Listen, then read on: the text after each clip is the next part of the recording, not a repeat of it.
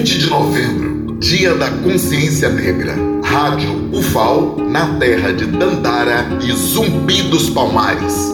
Olá, eu sou a Tâmara, estudante do curso de História Licenciatura pela UFAL. Faço parte do projeto de pesquisa NEAB UFAL com o tema Ações Afirmativas e História do Movimento Negro. Vou falar um pouco da importância do NEAB UFAL e do movimento negro para o tombamento da serra. O NEAB UFAL existe há mais de 40 anos e resiste a vários aspectos de trajetória e luta do movimento negro brasileiro com foco em Alagoas. Inclusive, tem vários acervos, inúmeros documentos sobre o tombamento da serra.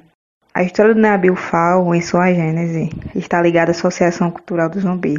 Foi uma entidade negra criada em 1979 em decorrência de um episódio de racismo envolvendo um negro e estudante de medicina da UFAL, que foi convidado a se retirar de um baile do Clube Fênix Alagoana. Na ocasião, após uma reunião com 33 pessoas, 31 homens negros e duas mulheres negras, a Associação Cultural Zumbi se constituiu enquanto um dos principais grupos políticos do estado de Alagoas que tinha como objetivo o combate ao racismo. As reuniões aconteciam na dependência da UFAL e possibilitou que o grupo trabalhasse de forma conjunta com o NEAB UFAL ao longo dos anos de 1980 e 1990, muito por conta da participação de Zezita Araújo e José Roberto Santos de Lima, ambos professores do curso da História da UFAL e integrantes da Associação Cultural do Zumbi.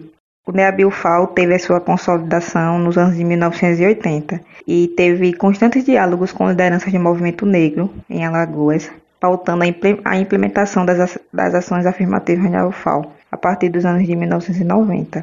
Sobre a questão do movimento negro enquanto tombamento da serra, o que aconteceu foi que no ano de 1980 a UFAL foi provocada pelo movimento social negro para realizar o primeiro encontro nacional do Parque Histórico do Zumbi dos Palmares, a discussão da Serra da Barriga já estava em pauta no Projeto Rondon, em 1979, por meio da CAPES, do CNPq e do IFAM.